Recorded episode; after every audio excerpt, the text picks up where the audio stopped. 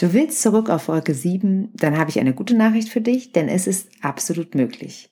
Doch als erstes musst du auf diese Wolke und wer dann noch mitkommt, ist eine absolut freie Entscheidung.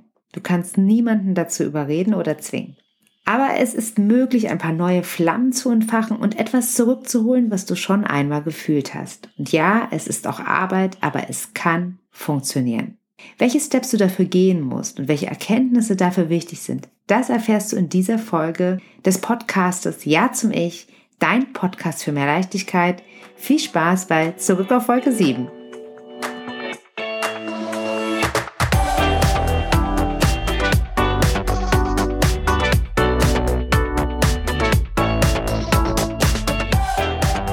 Als Eva sich zu ihrem ersten Date mit Nico verabredete, hatte sie keine Erwartung. Es war schon gefühlt das hundertste Date in diesem Jahr und wieso sollte genau dieser Typ, mit dem sie von einer Freundin verkuppelt werden sollte, plötzlich besser passen als alle anderen Tinder-Matches? Doch als sie gemeinsam durch den Park spazieren gingen, kam sie in ein plötzliches Gewitter und mussten sich einen Unterschlupf suchen. Beide waren völlig aufgeregt und plötzlich war es da, dieses Kribbeln. Evas ganzer Körper machte ihr unmissverständlich klar, der ist es. Und Nico ging es nicht anders.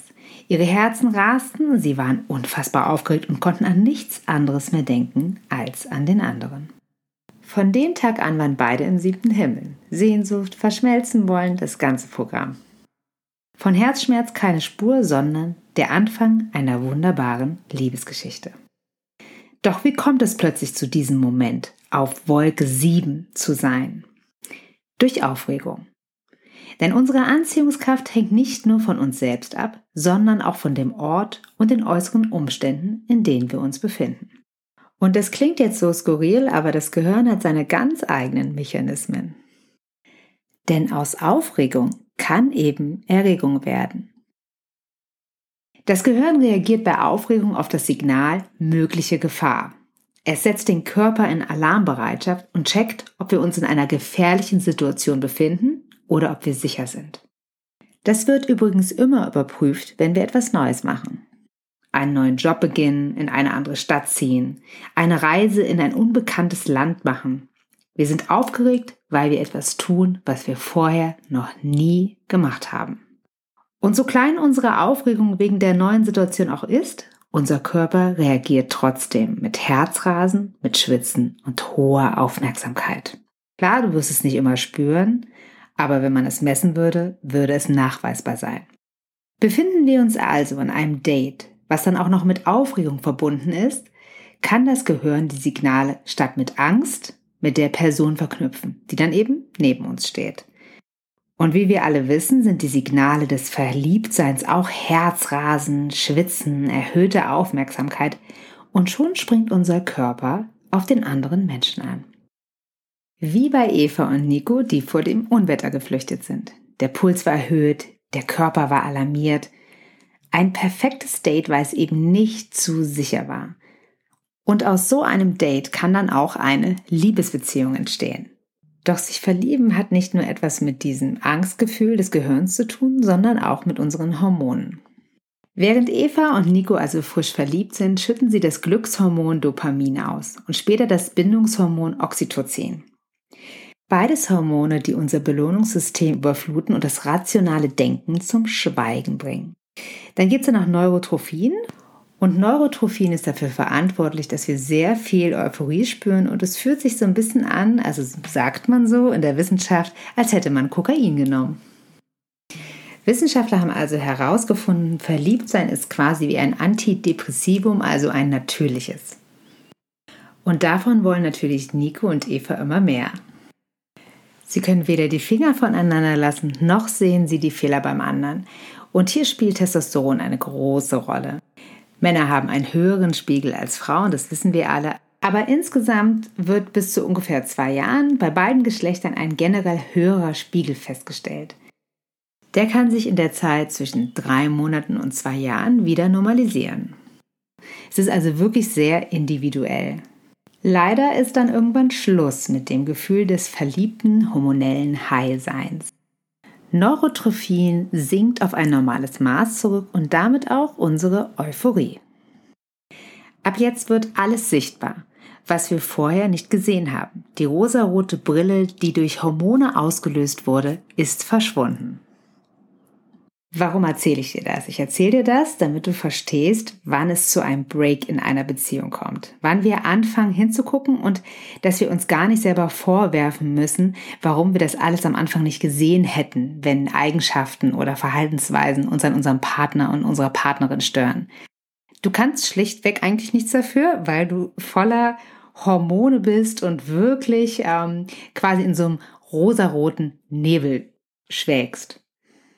Aber weil sich Verliebtsein eben so lebendig und frei und auch bei vielen so wild anfühlt, wollen viele dieses Gefühl so lange wie möglich halten oder wieder dahin zurück.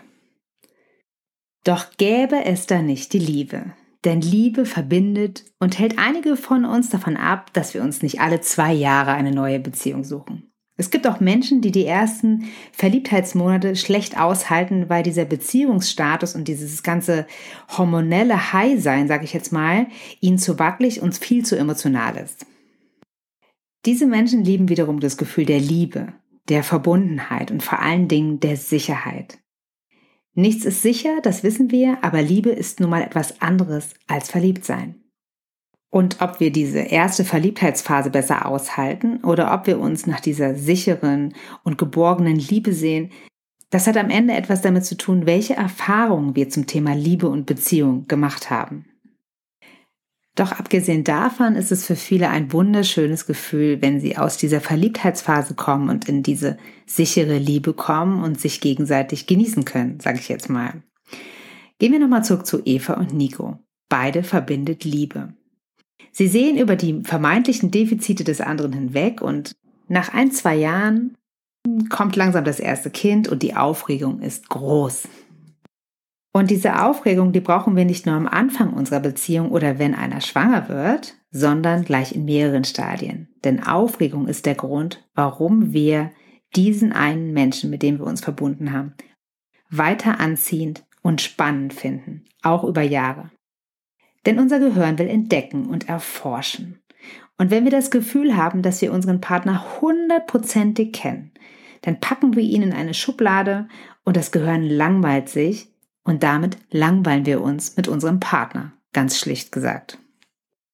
Also ein erster wichtiger Step, um zurück auf Wolke 7 zu kommen, ist, dass wir nicht versuchen sollten, unseren Partner, unsere Partnerin komplett einzunehmen. Wir sollten weiter dafür sorgen, dass wir diese Person in unterschiedlichen Facetten wahrnehmen. Ein Tipp von Maxim Mankiewicz ist, trickse dein Gehirn aus, das limbische System. Geh mit einer gewissen Neugier auf deinen Partner, deine Partnerin zu. Stell dir immer wieder die Frage, was gibt es heute Neues an dieser Person, an diesem Menschen zu entdecken? Und schon fängt dein Gehirn an zu forschen. Statt die Schublade aufzumachen und den bekannten Menschen dort einzusortieren und gar nicht auf die kleinen Facetten zu achten, die vielleicht heute anders sind als gestern. Und wenn du dir das immer wieder sagst, was gibt es heute an dir zu entdecken, also an der anderen Person, dann wird diese Neugier für Aufregung sorgen, für Entdeckergeist, und damit für mehr Abwechslung. Und diese Abwechslung sorgt auch dafür, dass wir unseren Partner, unsere Partnerin ja wieder anziehend finden, wieder spannend und sie eben nicht in diese Schublade packen, wo wir sie vielleicht irgendwann mal einfach reinsortiert haben. Und wenn wir mal ganz ehrlich sind, jeder von uns hat das schon mal gedacht, ich dachte, ich kenne diesen Menschen. Und trotzdem kommt eine neue Facette dazu. Also wir dürfen uns nie zu sehr in Sicherheit wiegen und uns anmaßen zu denken, ich kenne diesen Menschen komplett, denn das ist ein Trugschluss. Niemand wird einen anderen Menschen zu 100 Prozent kennen. Wir wundern uns ja auch manchmal über unsere eigenen Reaktionen und lernen uns im Prinzip immer besser kennen. Doch neben dieser Aufregung gibt es noch ein paar Punkte, die eine gute Beziehung ausmachen oder die diese wieder stabilisieren können. Wissenschaftler haben herausgefunden, dass der Unterschied zwischen glücklichen und unglücklichen Paaren nicht die Streitkultur ist, sondern die Art, wie sich die Partner wahrnehmen. Glückliche Paare tragen die Fehltritte des Partners nicht ewig nach. Mehr noch, sie nehmen sie weniger persönlich und gehen sogar davon aus, dass der andere das nicht wirklich böse gemeint hat. Sie begegnen der Person, dem Menschen also mit Verständnis. Abgesehen davon ist es wichtig, dass wir in unseren Beziehungen auch immer wieder auf uns selbst schauen. Was gebe ich in den Topf hinein? Wir sollten uns immer wieder fragen, wie reagiere ich auf meinen Partner, meine Partnerin? Wende ich mich dem Menschen zu oder wende ich mich ab? Und das sind die ersten zwei Arten, wie ich auf jemanden reagieren kann. Zuwendung, Abwendung.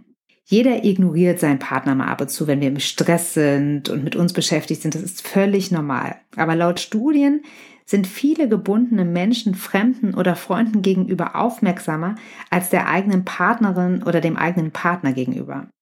Und dazu gibt es nämlich noch eine dritte Stufe, wie ich auf meinen Partner reagieren kann, nämlich indem ich mich gegen ihn stelle, also gegen ihn kämpfe, wenn er was sagt oder den Kontakt aufnimmt, oder mit ihm diskutiere und die ganze Zeit abwerte, also gar nicht auf ihn eingehe, sondern wirklich gegen ihn bin.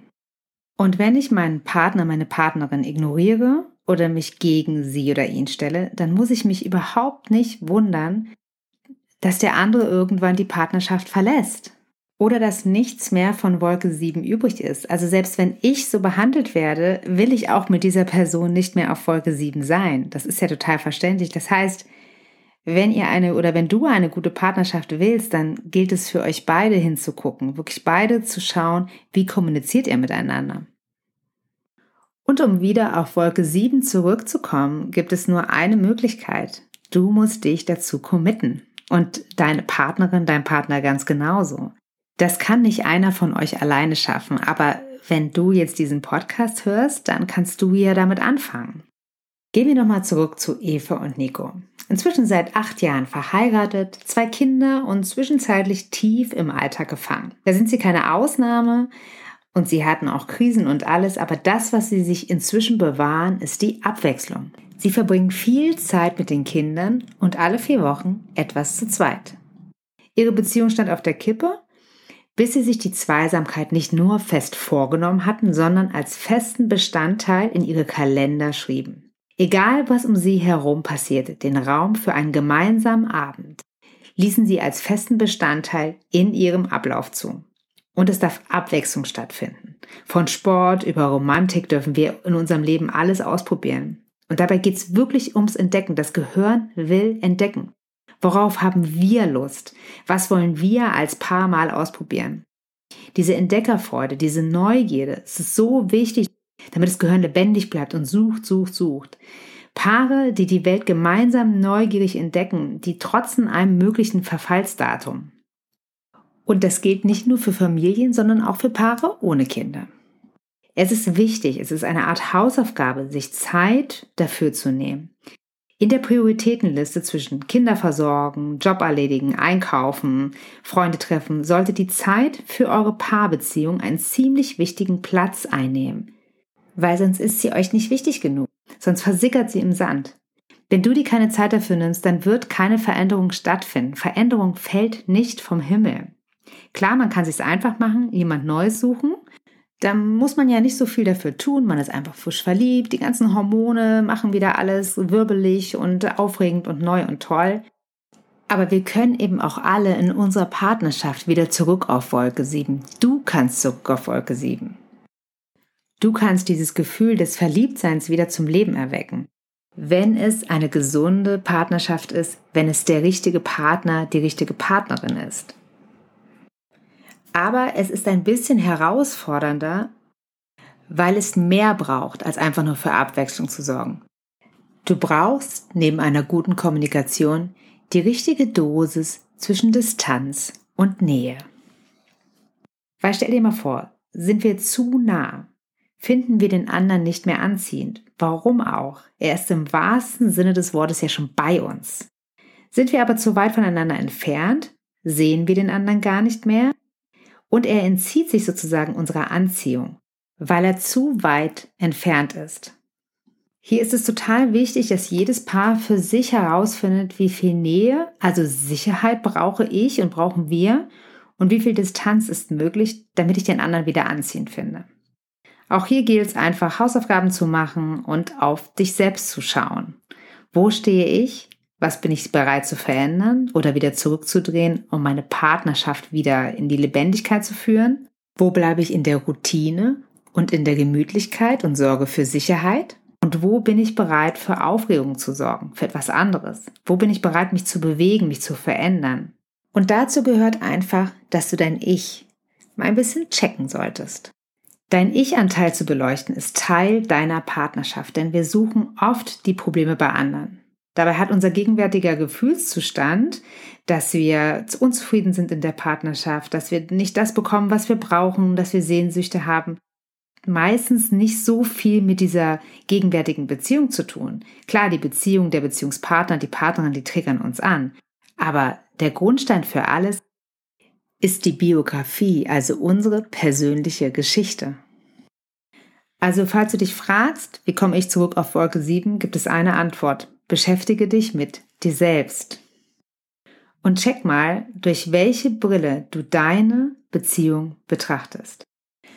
Und dazu habe ich ein paar Fragen an dich. Jetzt wäre es gut, vielleicht kannst du dir einen Stift und einen Zettel holen und ähm, ja, dir die Fragen mal aufschreiben und dann auch für dich beantworten.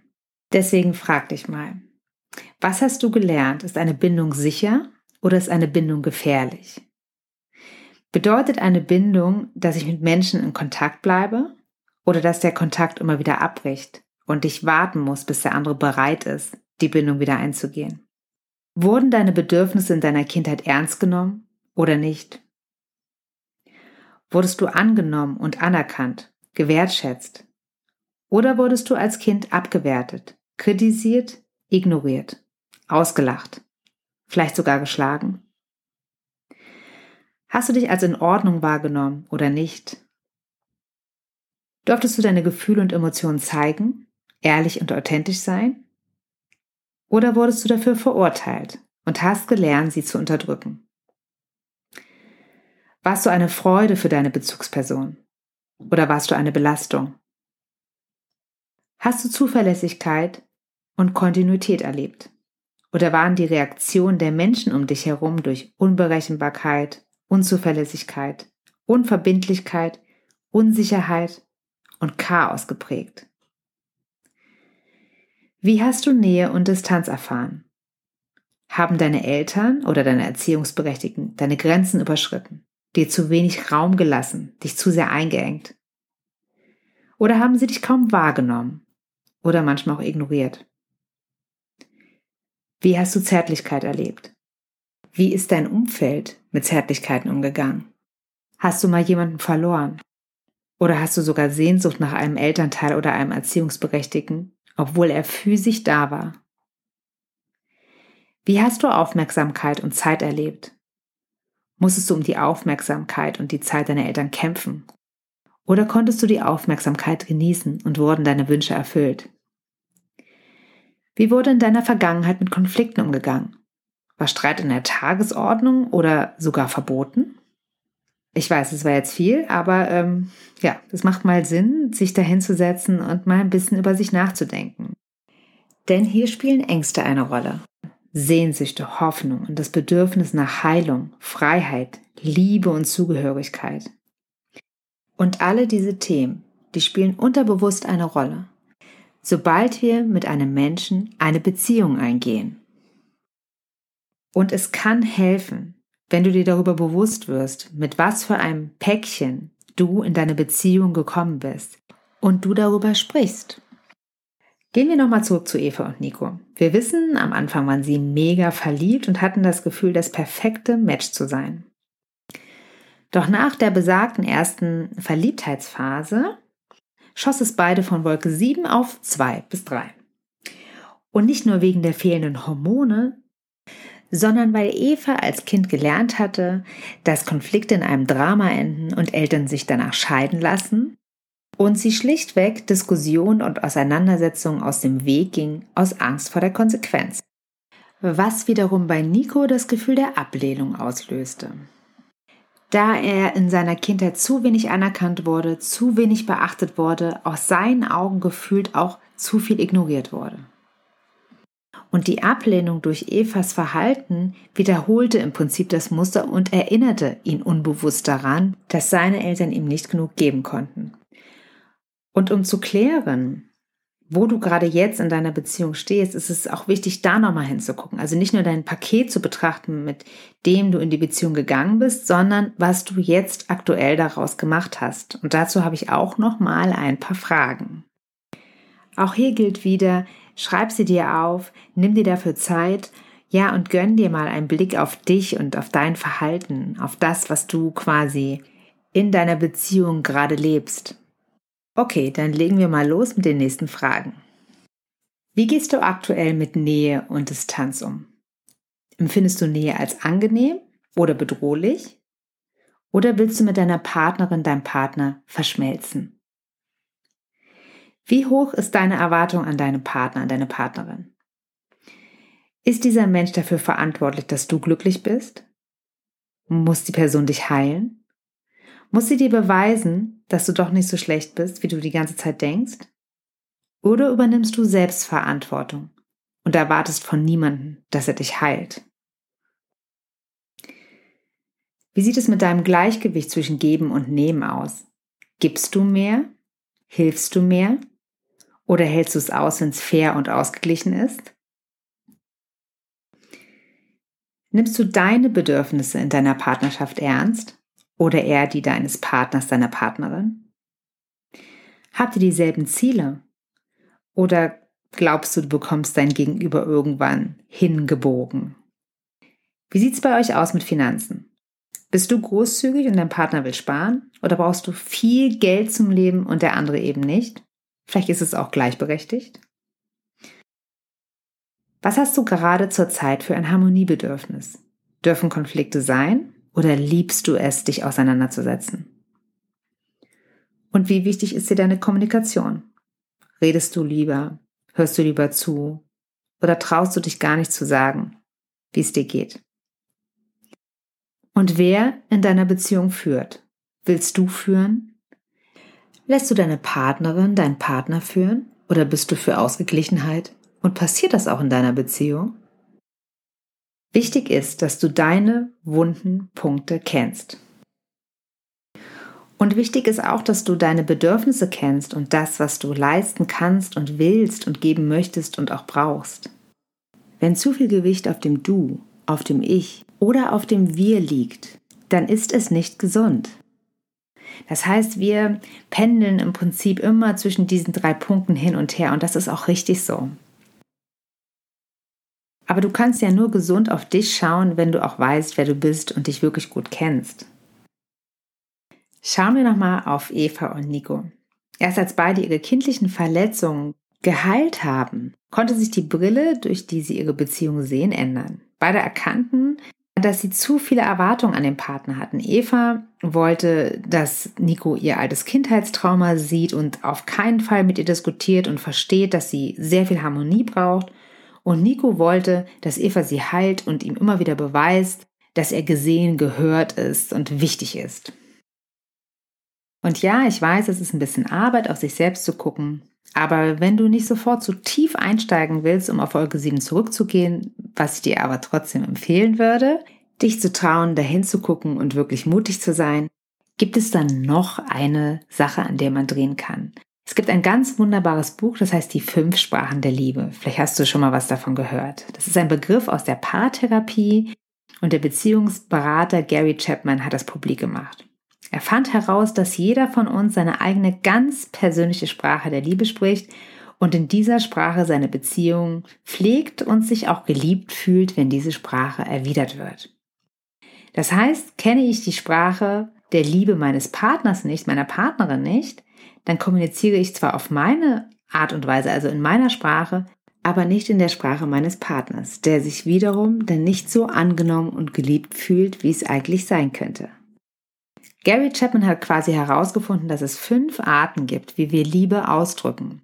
Und natürlich sind wir auch alles Mischform, aber wir haben schon einen Hauptkanal, mit dem wir sprechen und auch gerne einen zweiten manchmal, aber vielleicht ist es schon gut, wenn du deinen Hauptkanal und den Hauptkanal deiner Partnerin, deines Partners kennst. Die erste Sprache der Liebe ist Lob und Anerkennung. Menschen mit dieser Beziehungssprache loben gerne ihre Mitmenschen. Sie sind dankbar, wertschätzend, voller Liebe und Respekt. Sie benutzen gerne schöne Worte und ermutigen mit diesen, geben Kraft und freuen sich natürlich, wenn man ihnen genauso begegnet. Eine weitere Sprache ist Zweisamkeit. Das ist die exquisite Zeit für den anderen. Für diese Menschen ist es wichtig und besonders, wenn sie bewusst Zeit schenken und Aufmerksamkeit in einer hohen Qualität mit dem anderen der anderen genießen können. Und dabei kann es reichen, wenn beide einfach zusammen am Frühstückstisch sitzen, müssen noch nicht mal viel sagen oder auch einmal pro Woche oder einmal im Monat richtig schön gemütlich nett zusammen essen gehen. Zerschießt der Partner aber diese schönen Momente, indem er eine dritte oder vierte weitere Person einlädt, dann fühlt sich dieser Mensch, der die Sprache der Zweisamkeit braucht, abgelehnt und nicht gewertschätzt genug. Dann gibt es noch die Sprache der Liebe, die heißt Geschenke, die von Herzen kommen. Hier geht es nicht um materielle, sage ich jetzt mal, sehr teure Geschenke, sondern um die Besonderheit der individuell ausgesuchten Aufmerksamkeit. Die Gedanken, die man sich über das passende Geschenk macht und die daraus resultierende Überraschung sind sehr, sehr wichtig für diesen Liebestypen. Er möchte gerne diese individuellen Geschenke und er schenkt sie auch. Der nächste Liebestyp ist der, der gerne unterstützt. Das heißt, die Sprache der Liebe heißt Hilfsbereitschaft.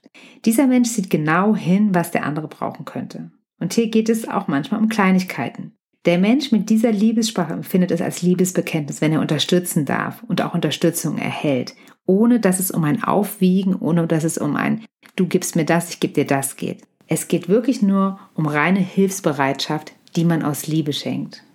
Die fünfte und letzte Sprache der Liebe ist die Sprache der Zärtlichkeit. Hier geht es um Berührung, ja, und um Zärtlichkeit, um die Nähe des anderen, und das ist für diesen Liebestyp sehr wichtig. Hier geht es nicht nur um Sex, sondern wirklich darum, den anderen zu berühren, in der Nähe des anderen zu sein. Und ich verspreche dir, wenn du schon herausgefunden hast, was deine Sprache der Liebe ist, diese Sprache deinem Partner, deiner Partnerin mitteilen kannst und auch herausfindest, was dein Gegenüber für eine Sprache der Liebe hat und anfängst, diese Sprache der Liebe zu schenken, dann macht das schon einen Unterschied. Du selber fühlst dich mehr gesehen, die andere Person, der andere Mensch fühlt sich mehr gesehen und es kommt schon zu mehr Harmonie in der Beziehung. Wenn du mehr darüber wissen willst, das Buch ist wirklich super. Empfehle ich sehr.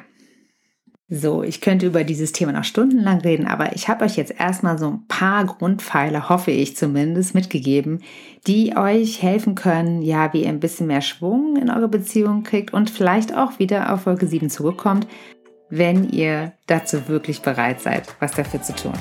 Und falls du Lust hast, mir von deinen Erkenntnissen zu berichten oder auch von deinen ganz eigenen, vielleicht sogar ganz anderen Erfahrungen, freue ich mich über eine Nachricht von dir.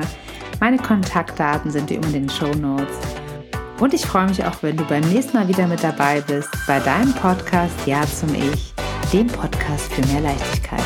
Bis dahin, alles Liebe, deine Aline.